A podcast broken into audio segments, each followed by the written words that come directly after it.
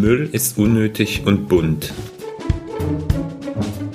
Wie kann ich Müll vermeiden, ohne mich zu sehr einzuschränken? Macht keinen Mist und hört auf mit dem Müll. Hashtag Müll ist Mist. Der Podcast mit Lösungen für eine Wirtschaft im Kreislauf und mit den Menschen dahinter. Müll ist Mist, weil Müll braucht wirklich keiner. Manche entwickeln aus Müll Ideen. Ich bin Christoph Sukup. Herzlich willkommen. Ich begleite Unternehmen auf ihrem Weg in die Kreislaufwirtschaft. Einmal im Monat können wir uns hier hören.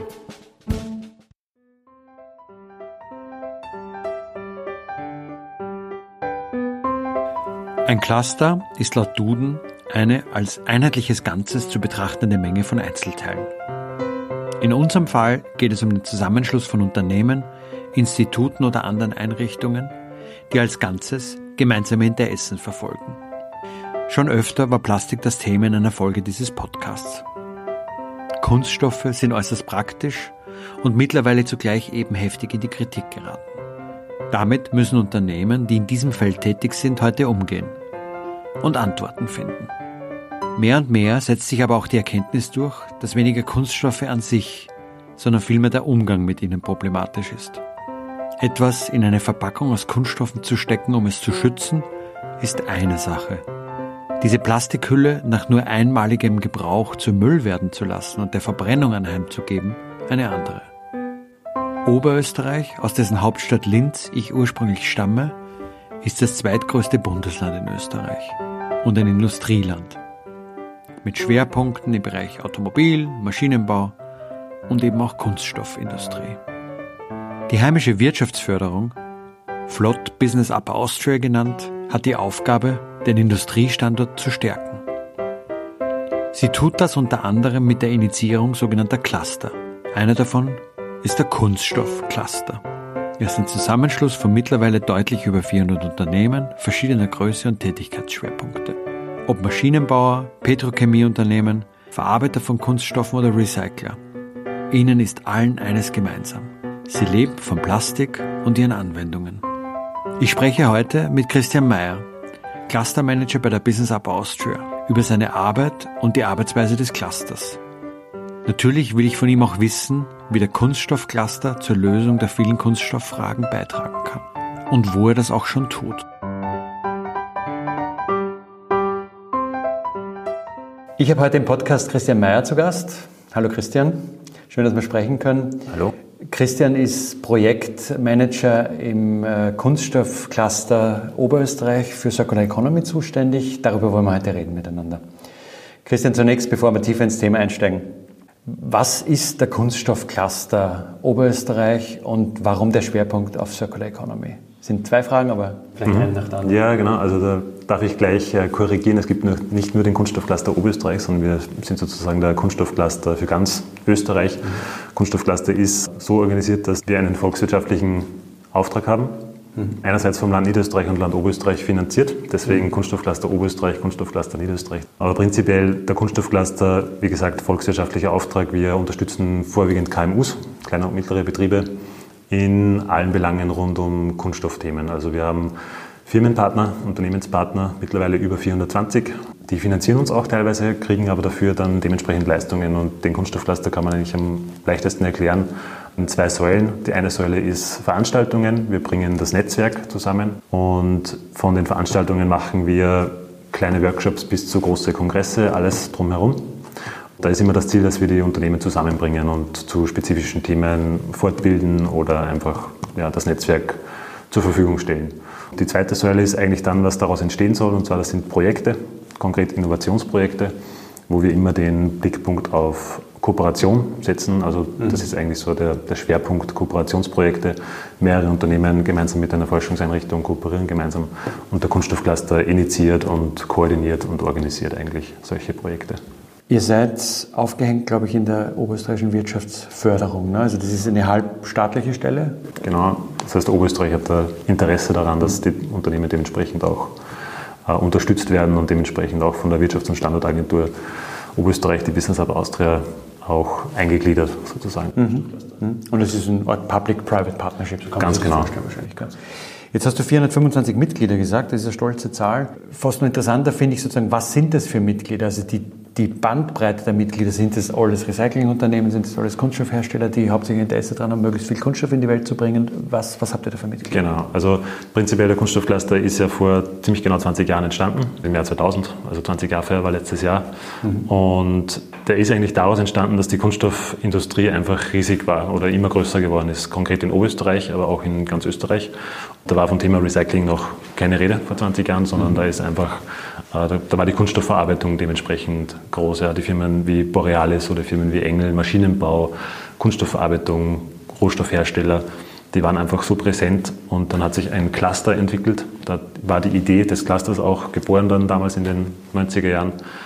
Und es sind eigentlich jetzt konkret von den 425 Partnern großteils österreichische Kunststoffverarbeitungsunternehmen von bis. Also da haben wir wirklich von kleinen Spritzgussunternehmen, Extrusionsunternehmen bis hin zu größeren Verarbeitungsunternehmen alle drinnen.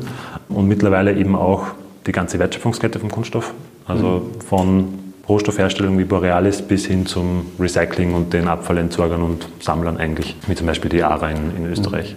Das hat sich aber jetzt im Laufe der Jahre so entwickelt, weil jetzt einfach auch das Thema Kreislaufwirtschaft, Recycling einfach so wichtig geworden ist, dass die auch gesehen haben, im Kunststoffcluster, in, der, in dem Netzwerk muss man dabei sein, um vorne dabei, mit, mit, dabei zu sein eigentlich und Projekte zu Gibt es da ein konkretes Beispiel dafür, dass es auch einen Mehrwert bringt, wenn äh, Kunststoffhersteller mit einem Abfallunternehmen zusammenkommt? Also passiert da was oder ist es einfach gut, dass sie alle da sind und jeder bringt, trägt so seinen Teil dazu bei? Jetzt mittlerweile, seit, seit ich dabei bin, seit ein bisschen mehr als drei Jahren, ist eigentlich immer der Wunsch nach so einer Plattform, wo man gemeinsame Sprache findet, wo man einfach sich austauschen kann, immer immanenter geworden. Und der Kunststoffcluster bietet diese Plattform jetzt mittlerweile mit unterschiedlichen Aktivitäten. Das können Treffpunkte wie Treffpunkt Kunststoffrecycling sein, das können Erfahrungsaustauschplattformen sein, mhm. von bis und eben Netzwerkveranstaltungen und dann bis hin zu Projekten. Der Kunststoffcluster versteht sich da so als Intermediär zwischen mittlerweile Kunststoffverarbeitung und Abfallwirtschaft.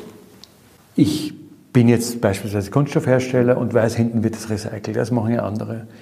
Ähm, wenn die jetzt plötzlich an einem Tisch sitzen, also gibt es da auch, auch sowas wie Aha-Effekte oder, oder Absolut. Äh, Überraschungen, mit denen Ja. man nicht gerechnet hat vorher? Ja? Absolut. So wie ich es mitbekommen habe, wie es vor meiner Zeit war, hat man nicht miteinander gesprochen. Also das ist eigentlich erst so in den 10er Jahren sozusagen entstanden, 2015, 2016, dass man wirklich dann auch als Kunststoffverarbeiter mal mit der Abfallwirtschaft den Kontakt sucht oder umgekehrt. Da gibt es halt unterschiedliche Wünsche, Bedürfnisse und die muss man halt irgendwie abstimmen. Wie zum Beispiel, wir haben die Erfahrungsaustauschrunde zum Thema Kunststoffverpackung und das hat sich eigentlich dann so herauskristallisiert, es ging nur um das Thema Nachhaltigkeit und Recyclingfähigkeit, weil einfach das Thema Kunststoffverpackung gerade im Kunststoff eben en vogue ist, sage ich mal. Ja. Plastik ist meistens mit Verpackungen assoziiert. Die, die ist auch richtig äh, gut gelaufen. Wir haben da mittlerweile 25 Teilnehmer jedes Mal, die findet viermal, viermal im Jahr statt. Ist, hat so ein bisschen einen kleinen Fachtagungscharakter mittlerweile, also ist eine große Gruppe. Und da waren wir bei einer Firma, die Sortier, eine Sortieranlage betreibt in Niederösterreich. Da waren die Aha-Effekte eigentlich dann, weil die Verpackungshersteller haben dann gesehen, jetzt machen wir die Verpackungen schon recyclingfähig. Und dann sehen sie aber in der Sortieranlage, dass sie trotzdem nicht aussortiert werden, sondern in den Strom für thermische Verwertung gehen. Und das war dann schon, da erinnern sich jetzt noch die Verpackungshersteller so, okay, das war ja super interessant damals eigentlich, dass wir mal eine Sortieranlage besichtigt haben, damit wir das mal sehen, wie das wirklich tatsächlich in der Abfallwirtschaft abläuft. Sozusagen gut gedacht, aber vielleicht noch nicht so gut gemacht, dass es wirklich auch Genau. funktioniert und plötzlich sehe ich es und das hat einen Effekt. Ne? Genau. Ich fange dann wahrscheinlich an, an zu fragen, ja, warum ist das jetzt? Dann kann man der Recycler vielleicht auch idealerweise zumindest meine Fährte legen, dass ich dann die Möglichkeit habe, dann einmal Genau. zu optimieren dran. Mhm. Genau, genau. Also da Das tut berühmte sich- Schwarz im Kunststoff, ist das zum Beispiel ein Punkt? Oder? Ja, ganz genau. Zum Beispiel. Ja. Also da gibt es von der FH Campus Wien gibt es da sehr viel Arbeit in Richtung Circular Packaging Design. Und da gibt es ja die, die Guideline, wo eigentlich wirklich auch dezidiert drinnen steht, wie soll die Verpackung designt sein. Aber das wird halt nicht alles so wahrgenommen und das gibt halt verschiedenste Stakeholder, die verschiedenste Interessen da einbringen. Dass man die alle abstimmt, das ist halt die, die Schwierigkeit. Ja, und dazu dienen eben solche Plattformen, wo man mal zeigt, wo hapert es noch, was funktioniert schon gut. Wir haben jetzt viel schon über also den Kunststoffcluster gesprochen, die vielen Mitglieder, die, die große Bandbreite, die ihr habt, vom Hersteller bis zum Recycler.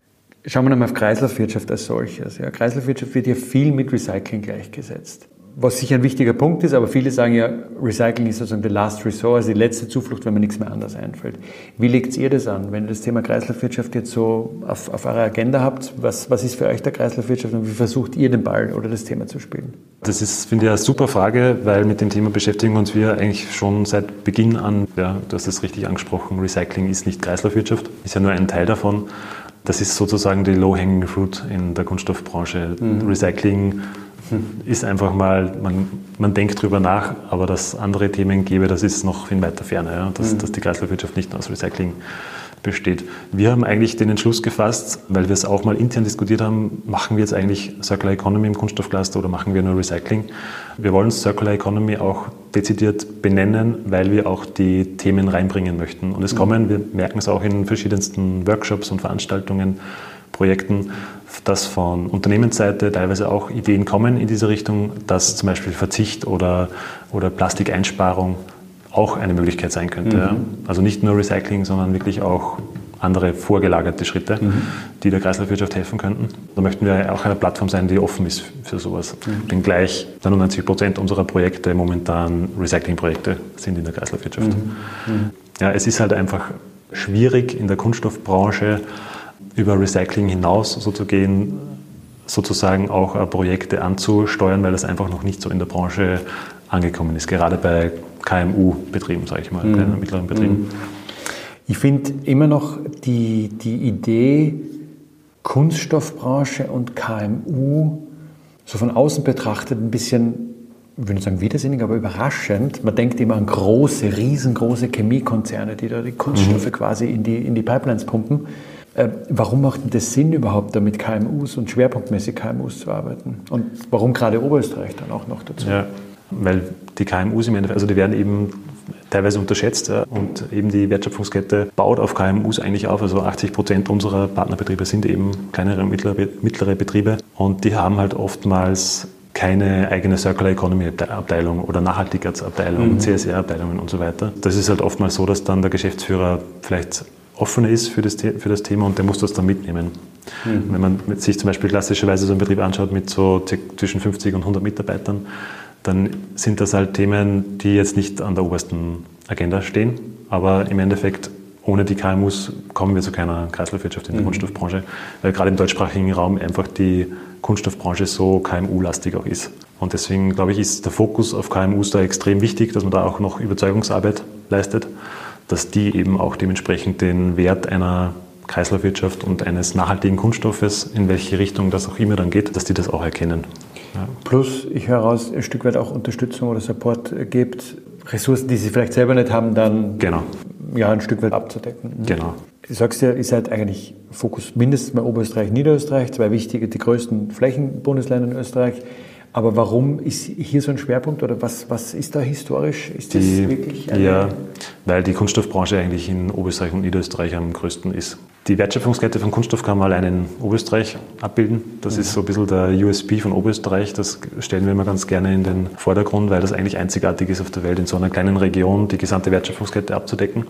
Wir haben mit Borealis sozusagen als Rohstoffhersteller bis über die Kunststoffverarbeitung, über Handel, Konsument natürlich. Plus Maschinenbau, ne? Plus also Maschinenbau, genau, absolut. Bis zu Recyclingmaschinenbau und Recyclinganlagen, bis hin wieder zu Rezyklatanwendern, eigentlich mhm. den gesamten Kreislauf mhm. gut abgedeckt.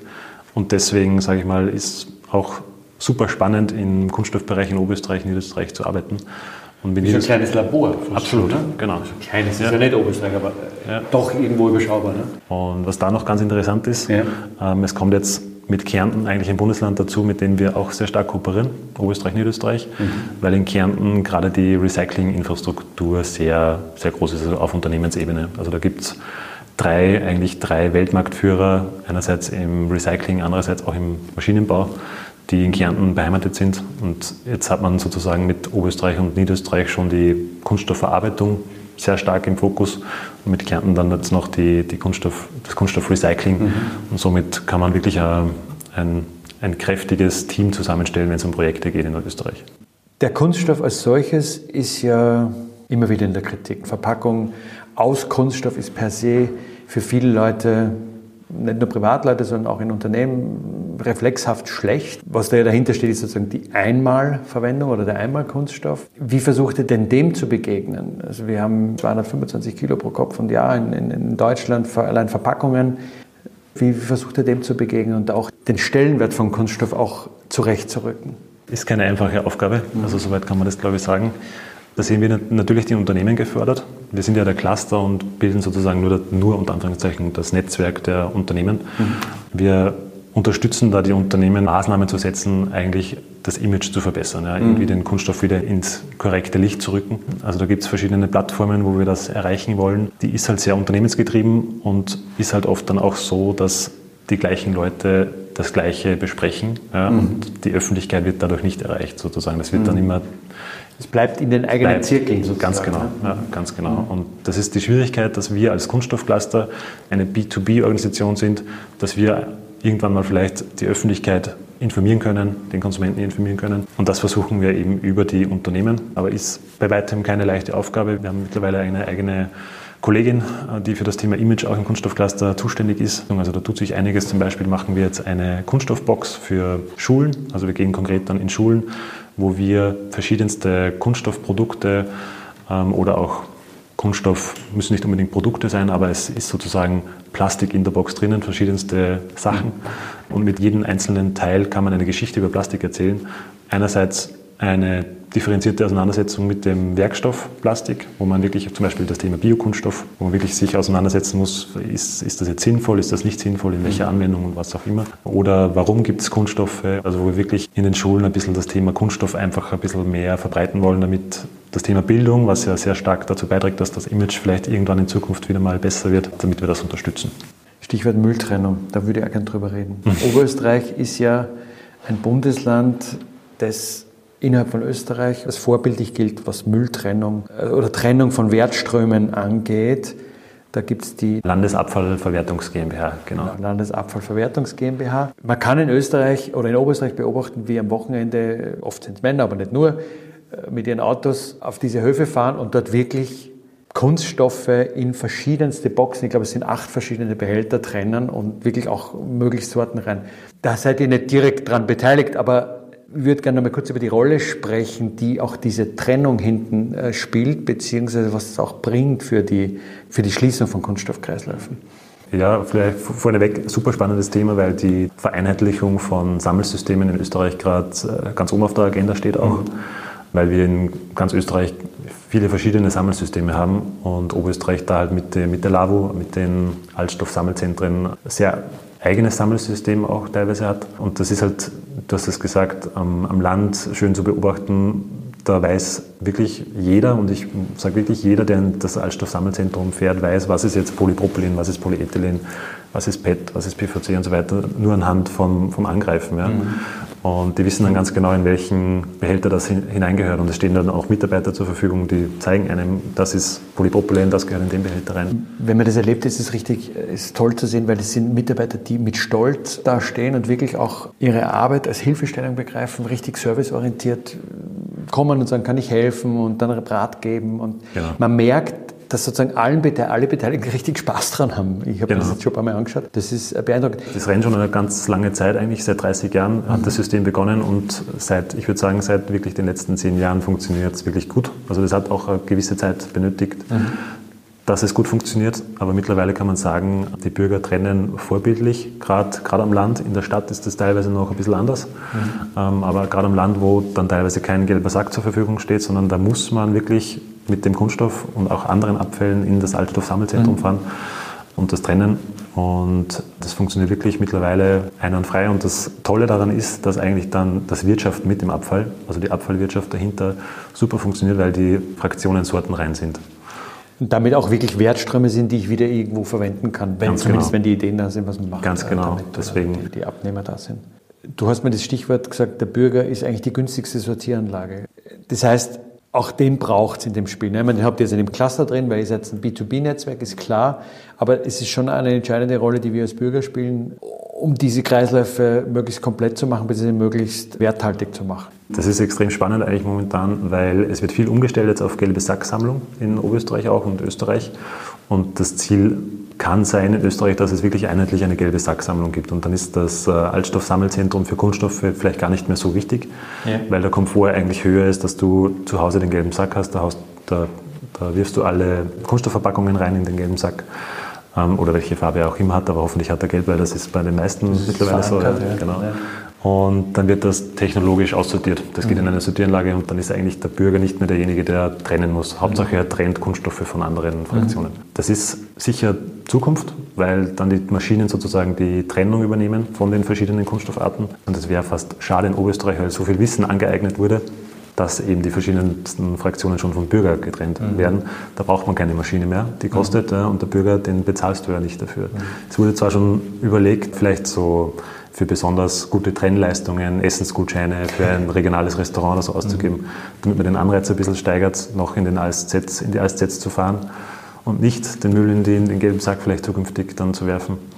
Aber ja, es, der Bürger, solange der Bürger wirklich das vorbildlich trennt, ist das die günstigste mhm. Version. Ein Thema ganz kurz noch, dann gehen wir gerne wieder zurück zum Cluster. Müllverbrennung spielt ja da auch nach wie vor eine wichtige Rolle, auch in Österreich. Wir haben die große Spittelauer Müllverbrennungsanlage in Wien, wo vieles konsolidiert wird. Welche Rolle siehst du perspektivisch für die Müllverbrennung? Also die Müllverbrennung von Kunststoffen. Also von die, Kunststoffen, die, ja, ja, ja äh, extrem spannend, weil da gibt es ein eigenes Lab dazu jetzt. Die beschäftigen sich genau mit dem Thema. Einerseits wie schaut es aus in Zukunft, wenn das Kunststoffrecycling, wenn die Kreislaufwirtschaft etabliert ist, wenn wir wirklich eine Recyclingquote von höher als 60 Prozent teilweise haben?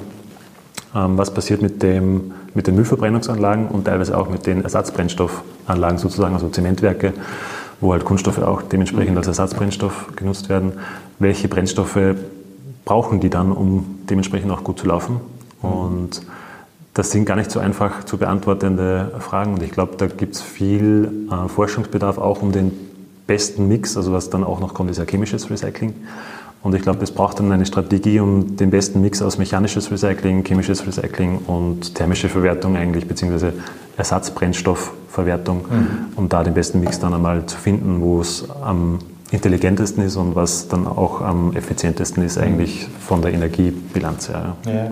ja das ist ja was, was, was, was mir selber auch lange nicht klar war und vielen anderen, glaube ich, eben auch nicht so klar ist, dass wir ja da richtig Industrie aufgebaut haben, die Stück weit oder Industrien, die Stück weit wirklich abhängen davon, dass sie da hoch, hochkalorische, hochkalorische ja. Abfallströme zugeführt kriegen. Und wie du sagst, die Frage ist, was dann? Ne? Also natürlich kann ich irgendwann sagen, dann mache ich keine Müllverbrennung mehr, aber zumindest die Zementherstellung wird es weiter auf sich geben. Und tatsächlich die spannende Frage, ich kann eigentlich erst raus, wenn ich da Alternativen habe. Ne? Genau. Und da sagst du, ist hier auch einiges am Laufen in Richtung genau. Forschung. Was gibt es da für Möglichkeiten? Also es gibt ja viele Personen, die sagen, Kunststoffrecycling hin oder her. Wir haben ja die Möglichkeit, den Kunststoff zu verbrennen. Nicht nur gleich das Öl zu verbrennen, wie fossile Treibstoffe bei Autos, mhm. sondern den Kunststoff zuerst, zuerst das Öl in den Kunststoff zu bringen und dann den Kunststoff zu verbrennen, mhm. ist schon mal eine Kaskade. Sagen, ist schon mal nachhaltiger als, als Öl zu verbrennen. Mhm. Hat auch sicher für und wieder, aber ich glaube, es, es wird sicher nicht ohne Verbrennung gehen in Zukunft. Also es wird sicher immer wieder Fraktionen geben, wo es einfach nicht wirtschaftlich ist, auch mhm. nicht intelligent, diese zu, zu recyceln. Ja, also ich denke da an verschiedenste aus dem Restmüll aussortierte Fraktionen zum Beispiel, die stark verschmutzt sind, mhm. stark mit Gerüchen verschmutzt sind. Das ist in Zukunft schwierig zu recyceln oder sagen wir mal so qualitätsorientiert zu recyceln. Mhm. Und deswegen glaube ich, braucht es einfach wirklich eine gute Strategie, um nicht dann das Zementwerk mit Kohle wieder anzufeuern. Genau, ja. das, ist ein Berück für hinter genau. das, wo wir jetzt eigentlich stehen. Eigentlich ist doch immer wieder so, dass man feststellt, also ich stelle es auf jeden Fall in meiner Arbeit fest, dass die Ideen der Kreislaufwirtschaft, und ich meine bewusst Kreislaufwirtschaft, also nicht nur Recycling, sondern wirklich Kreislaufwirtschaft, vielen Menschen sehr, sehr schnell einleuchten. Also sagen, ja klar, das ist irgendwie logisch und wir haben eingangs im Vorgespräch auch noch gesagt, ne, eigentlich die ganze Natur beruht auf Kreislauf, also Kreisläufe sind eh da und die auch für die Wirtschaft zu nutzen, leuchtet vielen Menschen ein. Hast du eine Idee, warum wir noch nicht weiter sind mit der Kreislaufwirtschaft? Was fällt uns da so schwer? Ja, das, äh, ich glaube, wenn es so einfach wäre, dann hätten wir die Lösung schon gefunden. Ich glaube, dass wir so festgefahrene Strukturen haben, die sich einfach durch die Industrialisierung aufgebaut haben, mhm. die wenn es um Kreisläufe geht, um natürliche Kreisläufe, dann sind wir da richtig am falschen Dampfer eigentlich unterwegs. Und ich glaube, da braucht es jetzt einfach den neuen grünen Deal, wie, wie man so schön sagt jetzt auch, um genau diese Strukturen aufzubrechen und wieder Richtung Kreislaufdenken zu gehen. Aber die Lösung liegt nicht, nicht vor uns. Ich glaube, da gibt es noch viele Schritte zu lösen, um da hinzukommen. Ja, die Lösung an sich, es gibt, glaube ich, verschiedenste Ansätze und verschiedenste Schwierigkeitsstufen. Es gibt die Low-Hanging Fruits wahrscheinlich, ja, aber es gibt dann auch wieder die Lösungen, wo man wirklich, wo man jetzt noch keinen Plan hat, wie könnte man das kreislaufgeführt durchführen ja, oder wie könnte man Low-Hanging Fruit ist ein gutes Stichwort, da wollte ich dich noch fragen. Du hast zuerst Recycling quasi als Low-Hanging Fruit ähm, bezeichnet. Ja. Ist wahrscheinlich einfach durch die hohe Präsenz von Recyclingunternehmen bei euch quasi etabliert. Für viele, glaube ich, ist es ein bisschen höher hängend als nur ein. Low-Hanging Fruit. Mhm wenn ich jetzt als Unternehmen sage, okay, ich habe verstanden, Kreislaufwirtschaft, ich habe was mit Kunststoffen zu tun, zumindest über meine, die Verpackung von meinen Produkten, wo würdest du ein Unternehmen raten, einzusteigen? Generell würde ich sagen, Recycling, wenn es jetzt nicht um Lebensmittelkontakt geht, mhm. das, das, ist ein schwieriges Thema momentan mhm. noch. Ja. Aber wenn es jetzt um Non-Food-Verpackungen geht zum Beispiel oder Produkte, die jetzt keinen Lebensmittelkontakt haben, beziehungsweise wir hatten auch ein super Projekt vor vor ein paar Jahren, wo es darum gegangen ist, bestehende Produkte aus Rezyklat zu machen. Einfach mal zu schauen, kann man die aus Rezyklat fertigen. Das hat super funktioniert und da merkt man einfach, dass es teilweise einfach nur an der Überzeugungsarbeit eigentlich happert. Aha. Kommt das Rezyklat dann wirklich immer in der gleichen Qualität? Bekomme ich das zu einem günstigeren Preis? Aber das gibt's. Ja, es gibt das Rezyklat, das teilweise günstiger ist und teilweise muss man halt eben auch einen Preis dafür zahlen, wenn man es anwenden möchte. Kommt immer darauf an. Das sind eigentlich die low-hanging fruits. Wenn ich sage, ich muss jetzt in keine Lebensmittelverpackung gehen, dann kann ich dann mal anfangen mit einem Teil von 25 Prozent mindestens. Das ist so ein bisschen auch ein Ausblick, wohin die EU ja geht, dass man so ein bisschen antizipiert, vielleicht kommt ein verpflichtender Rezyklatanteil für Non-Food-Verpackungen das wäre so der erste Schritt, wo ich sage, da müsste man als Unternehmen gleich mal vorne weggehen und sagen, wir bieten einen Rezyklatanteil von mindestens 50 Prozent an. Und das ist möglich. Der nächste Schritt wäre dann wirklich mit Forschungseinrichtungen zu kooperieren, um den Rezyklatanteil immer weiter raufzuschrauben, um dann wirklich mal einen Loop zu haben mit 100 Prozent Recyclingmaterial, um hier gängige Kreisläufe zu etablieren, die Wertschöpfungskette einfach dementsprechend auszurichten oder eigentlich den Wertschöpfungskreislauf. Ja. Das, das wäre dann eigentlich so der nächste Schritt und dann muss irgendwann mal die Lebensmittelverpackung dran glauben. Was ist da die Herausforderung? Da gibt es das Dilemma also mit den Grenzwerten und auch berechtigt. Es ist ja klar, dass in einer Sortieranlage, wo zum Beispiel jetzt äh, PET-Flaschen aussortiert werden, das ist ein super Strom, den kann man gut aussortieren. Da kann es aber sein, dass zum Beispiel eine PET-Flasche dabei ist, wo kein Apfelsaft zum Beispiel drinnen war, sondern da war vielleicht äh, Öl eingefüllt, mhm. Altöl von Autos oder so. Diese PET-Flasche kommt dann vielleicht auch in den Strom zu den mhm. PET-Flaschen und das wird eh aussortiert dann. Aber sollte daraus eine PET-Flasche wieder werden, ist das natürlich gesundheitlich extrem fragwürdig. Mhm. Und genau solche Fragen gilt es halt auch zu, zu klären. Und da gibt es verschiedenste Migrationsgrenzwerte. Das ist halt extrem schwierig mit den, mit den derzeitigen bestehenden Abfalltrennsystemen und Abfallsortiersystemen. Das geht in eine gute Richtung mit technischen Möglichkeiten wie digitales Wasserzeichen, wo man wirklich sagen kann, das war eine Lebensmittelverpackung, das war keine. Und das ist halt noch ein langer Prozess, damit man mal die Lebensmittelverpackung aus Rezyklat, aus Polyolefinen bekommt. Jetzt haben wir auch zu Recht sehr viel über Verpackung gesprochen und wir haben ja eingangs gesagt, Kunststoff verbindet man oft mit Verpackung, aber es gibt ja auch Produkte aus Kunststoff, Autobauteile. Dort spielt ja auch das Design am Anfang eine große Rolle. Je nachdem, wie ich ein Produkt designe und wenn ich schon mit der Idee designe, was nachher damit passieren kann, tue mir umso leichter eben auch nachher in eine, in eine nachfolgende Nutzung zu gehen. Wie groß ist das Thema in eurem Cluster da, also Ökodesign, um es mhm. beim Namen zu nennen? Mhm. Sehr großes Thema gerade wenn es mal nicht um Verpackungen geht. Mhm. Und gerade beim Ökodesign, also da gibt es schon spannende Aspekte. Also gerade Automobilbranche, da gibt es zum Beispiel jetzt ein Projekt, wo eine Batterie mit einem Holzsockel, Stichwort Leichtbau, drumherum ist, um hier das Ökodesign eigentlich ein bisschen bei Batterien in den Vordergrund zu stellen.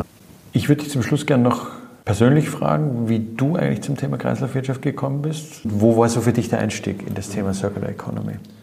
Also mein Hintergrund ist, ich habe an der Universität für Bodenkultur studiert Umwelt- und Bioressourcenmanagement, damals mit, glaube ich, 600 anderen angefangen, war ein Masterstudium an der BOKU und das ist oftmals so zitiert worden, das studiert man halt, wenn man nicht weiß, was man studieren will. Das ist okay. also ein allgemeines Studium. Mhm. Ja. Das Studium ist recht jung noch, seit 2004 und man hat gemerkt, dass halt auch sehr viele junge Menschen sich für das Thema interessieren, mhm. für das Thema Nachhaltigkeit, äh, Umwelt, Umweltschutz, Umweltmanagement, ja, Bioressourcenmanagement in dem Fall auch noch. Also da gibt es verschiedene Spezialisierungen und ich habe gesehen im Studium, dass eigentlich die, die Abfallwirtschaft am spannendsten eigentlich momentan ist. Gerade in der Abfallwirtschaft einfach wirklich viel Luft nach oben ist. Über die Abfallwirtschaft, über das Abfallwirtschaftsstudium bin ich dann eigentlich auf den Kunststoff gekommen, aufs Plastik mhm. und habe dann bei der OMV ein Praktikum machen dürfen, wo ich mit dem Thema chemisches Recycling mich auseinandergesetzt habe dann. Im Endeffekt, weil die OMV da ein sehr spannendes Projekt auch hat, das Projekt ReOil wo wieder aus Kunststoffabfällen Rohöl sozusagen gewonnen wird. Und bin dann im Kunststoffcluster eben gelandet. Da war eigentlich das Thema Kreislaufwirtschaft auf der Agenda schon mal ganz oben, weil man gesehen hat, es braucht einfach Lösungen für die Probleme, die der Kunststoff derzeit hat, ja, die der Wertschöpfungskreislauf derzeit hat von Kunststoff. Und so bin ich eigentlich in die Kreislaufwirtschaft hineingewachsen, würde ich sagen. Also wenn du mich fragst, wie bin ich zur Kreislaufwirtschaft gekommen, muss ich auch sagen, ich war viel in der Natur unterwegs, schon als Kleinkind am Bauernhof gewesen und so weiter. Und die natürlichen Kreisläufe, wie wir es vorher auch gesprochen haben, die sind einfach so einfach. Und das ist eben das Spannende jetzt, diese Kreisläufe irgendwie wieder herzustellen, mhm. wie wir vorher gesprochen haben. Bei Kunststoff ist man halt schnell bei biologisch abbaubaren Kunststoffen. Mhm. Und das ist, finde ich, immer so ein spannendes Thema, weil das das, das wäre die Lösung. Biologisch abbaubare Kunststoffe, vielleicht sogar wasserlösliche Kunststoffe. Das würde uns einen, einen Meeresteppich aus Plastik ersparen. Das könnte eine Lösung werden. Die Lösung haben wir bis jetzt leider noch nicht gefunden. Und ich glaube, da braucht es die technischen Lösungen und eben, dass man wieder so zu natürlichen Kreisläufen geht. Und mhm. das ist so mein, mein Wunsch auch in Richtung Kreislaufwirtschaft, dass man da hinkommt.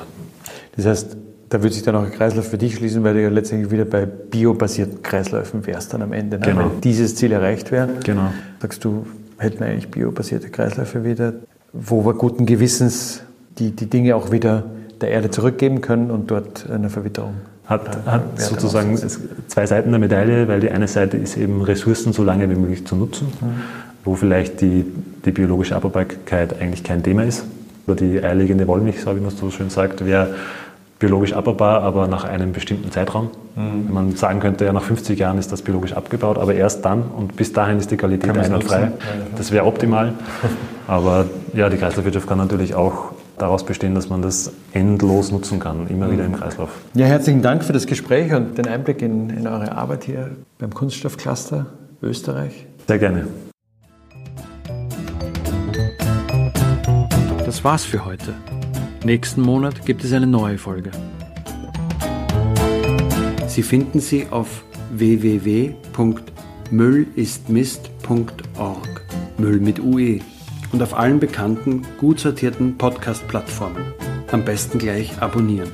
Wenn Sie mögen, was Sie hören, erzählen Sie es gerne weiter. Und am besten hinterlassen Sie auch eine positive Bewertung. Denn das stellt sicher, dass auch andere Menschen diesen Podcast gut finden können. Sie können mir Ihre Anregungen, Rückmeldungen oder Themenvorschläge per E-Mail schicken. Die Adresse dafür geht.doch@müllistmist.org. Müll mit UE. So oder so. Ich freue mich auf Sie. Bis zum nächsten Mal.